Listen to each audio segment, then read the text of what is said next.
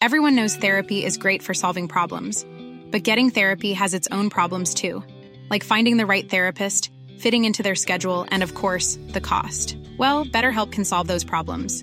It's totally online and built around your schedule. It's surprisingly affordable too.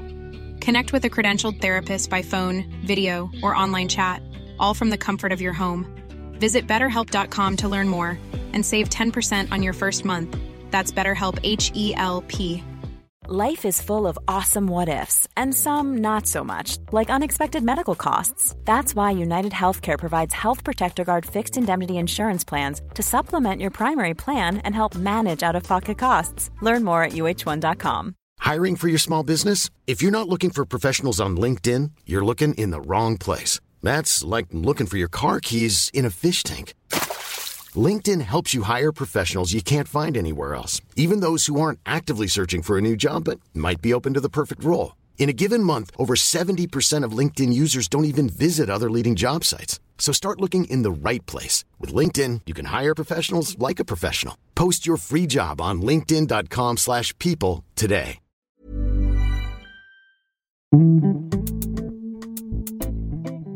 Bonjour et bienvenue sur La Politique en Mieux. Aujourd'hui, on va pas parler des Arabes ni des Juifs, mais des Picards, ou plutôt d'un Picard en particulier, puisqu'il s'agit d'Emmanuel Macron. Alors pour les enfants de 4 qui viennent de se rétamer lamentablement aux évaluations nationales et qui pourraient passer par ici, sachez qu'Emmanuel Macron est le président de la République française, c'est-à-dire le régime politique qui gouverne le pays dans lequel vous vous trouvez. N'hésitez pas à réécouter ce passage autant de fois que nécessaire pour le comprendre. Alors qu'est-ce que j'ai à dire sur le chef des armées? J'ai pas aujourd'hui envie de revenir sur une orientation politique en particulier qu'il pourrait prendre. Je peux évidemment en partager certaines, je peux en regretter beaucoup d'autres, mais c'est pas vraiment le cœur du sujet que j'aimerais aborder.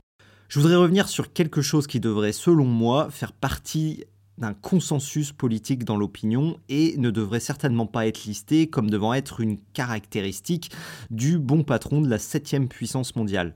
C'est être désorienté et fluctuant plus les contextes intérieurs et extérieurs s'assombrissent pour notre pays, plus il semble que ces caractéristiques de désorientation permanente et de fluctuation permanente s'affirment, alors qu'elles devraient justement s'atténuer.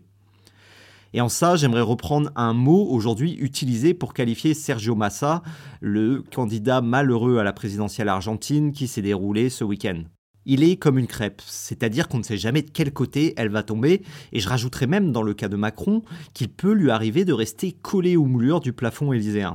De sa campagne éclair pour la présidentielle, on n'a malheureusement retenu qu'une seule mesure phare et emblématique, c'était la retraite à 65 ans, passée à 64 sous l'influence d'Elisabeth Borne. Il a tenu ensuite ce cap sans jamais en dévier et en forçant le passage au prix d'un ressentiment social majeur et d'un coût politique énorme. Et ce pour des gains quand même qui peinent à convaincre en termes de finances publiques. J'avais déjà pu dire au Mike tout ce que je pensais de cette réforme dans un édito et ça n'a pas changé d'un gramme si vous décidez d'aller le réécouter. Et à part la réforme des retraites, qu'est-ce qu'on peut retenir? Si dans dix ans, un survivant de la Troisième Guerre mondiale me demandait ce que je peux retenir en un an et demi de mandat présidentiel, je serais quand même bien gêné. Et pourtant, je suis certainement pas un anti-macroniste primaire. Je pense qu'il est un technicien social-démocrate des plus basiques, le profil d'un commissaire européen qui serait pas plus con qu'un autre. Mais être président de la République, ça demande quand même un peu plus que ça. Surtout a fortiori quand le bateau France se retrouve à tanguer sur les eaux de plus en plus agitées de la géopolitique et que l'équipage du navire est pas loin de la mutinerie et commence à tendre l'oreille aux plus factieux d'entre nous. Et pourtant, j'ai malheureusement ce sentiment que plus nous devrions avoir un chef affirmé à la tête du pays, présentant un cap solide dans cette tempête, plus Macron en réalité peine à trancher, rassurer et envoyer les signaux nécessaires aux Français. Je parle pas de quelqu'un qui choisirait tout seul de son côté sans prendre le temps de la réflexion évidemment, mais de quelqu'un capable d'écouter les positions, les étudier et trancher entre elles. Aujourd'hui, on a plutôt l'impression de quelqu'un qui peine à écouter, qui semble exprimer une idée un jour et une autre le lendemain, sans qu'aucune réelle action semble s'en suivre. Au niveau international, la plus grosse connerie qui a été faite sur le sujet, c'est évidemment du côté d'Israël-Palestine, où il a donné l'impression de s'être lâché juste l'histoire de laisser Colonna et le Quai d'Orsay essayer de recoller les morceaux derrière. Il a d'abord eu la bonne idée de se mettre à dos le monde arabe en proposant une coalition internationale contre le Hamas qui se serait appuyée sur celle qui a combattu Daesh et regroupé 86 États. Alors c'était totalement éclaté comme idée, ce qui a bien démontré le fait que personne l'a reprise et que ça a été très vite abandonné.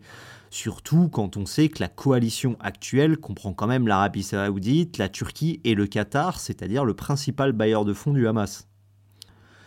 Le seul effet sensible, donc, ça a été de bien enterrer toute possibilité pour la France d'apparaître un peu modérée auprès de 500 millions d'Arabes qui s'éloignent de plus en plus de l'Occident à l'heure où la Chine fait tout ce qu'elle peut pour les rapprocher d'elle.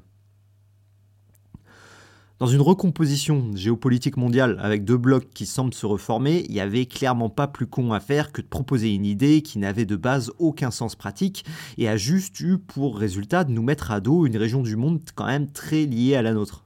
Puis quelques jours plus tard, il a voulu tenir une conférence sur l'aide à la Palestine à Paris qui n'a pas été plus concluante et regroupé aucun chef d'État-major. Aujourd'hui, il semble que Macron a définitivement rompu avec la ligne qui De Gaulle à Chirac tendait à assurer un équilibre entre le droit à Israël d'exister et la nécessité d'une reconnaissance politique de la Palestine et du droit à l'autodétermination du peuple palestinien. Sur le plan intérieur, Macron n'a pas réellement fait mieux ces derniers temps, c'est même une vraie galette complète supplément cordon bleu. Petit exemple trivial mais qui me tient à cœur. Après sa déclaration sur le jeu vidéo responsable de la violence des émeutiers au printemps dernier, Macron a décidé de revenir sur ses propos et d'annoncer en novembre le soutien de l'État à la création du plus grand musée du jeu vidéo au monde.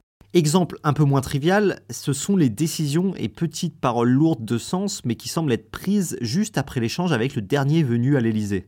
Le terme de décivilisation, qui a été bien commenté pendant 15 jours dans les médias après avoir été balancé en Conseil des ministres, résultait pas d'une réflexion profonde sur les travaux de Norbert Elias ou de l'analyse des tendances longues de la sociologie française.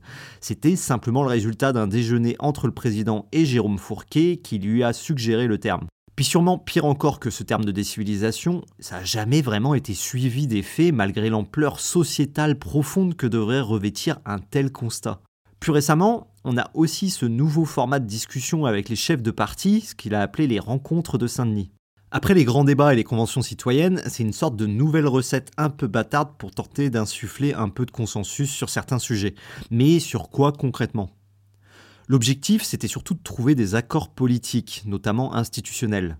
Le premier format de rencontre de Saint-Denis, qui a eu lieu fin août, n'a permis d'aboutir à rien du tout de concret. Une nouvelle rencontre de Saint-Denis a eu lieu il y a quelques jours, et tout ce qu'on en a retenu, c'est absolument rien du tout. On a l'impression souvent de la part de Macron qu'il lance des choses en l'air et qu'on est là à attendre qu'elles retombent, sauf qu'elles retombent jamais. On se demande aussi parfois comment le président formule ses opinions et fait ses choix politiques. Quand l'Express révèle par exemple que Yacine Bellatar est celui qui aurait permis au président de trancher sur le fait de ne pas se rendre à la manif contre l'antisémitisme. Bellatar, c'est d'une part un simple humoriste qui n'a aucune portée politique, mais de l'autre, c'est quand même quelqu'un qui a pris la mauvaise habitude de menacer de violence un ancien ministre de l'Éducation nationale et de se faire condamner pour des menaces de mort. Si le président de la République hésite à prendre ses décisions et tranche sur ses choix politiques selon l'avis de ce genre de profil, j'ai quand même du mal à me convaincre qu'il a réussi à se forger des convictions profondes et bien ancrées sur la France et le monde. En conclusion, mon idée, c'est pas de critiquer les choix politiques de Macron, mais surtout de critiquer son incapacité à choisir, à montrer une orientation globale pour le pays et à construire une vision. La politique, selon moi, c'est d'abord un récit, qui permet de fédérer une partie des élus et de ceux qui les élisent autour de soi. Souvent, c'est assez artificiel et parcellaire, mais c'est surtout nécessaire. On n'aurait jamais construit de cathédrale si on n'avait pas raconté aux gens que le Fils de Dieu était mort pour leurs péchés. Selon moi, on ne peut pas construire la France de demain et faire croire aux Français que la France a un avenir et un rôle à jouer sans réussir à reforger ce type de récit qui a permis de construire des cathédrales, quels qu'ils soient. Et aujourd'hui, avec sa politique du petit coup par coup, ses décisions prises selon le dernier mec avec lequel il a bu un café et sur lesquelles il reviendra de toute façon le lendemain, c'est bien son incapacité totale à formuler un récit que je reproche à Macron. Merci d'avoir écouté cet épisode. N'oubliez pas de le partager autour de vous, de le noter, de me suivre sur votre plateforme d'écoute et sur Instagram. Et je vous dis à la semaine prochaine.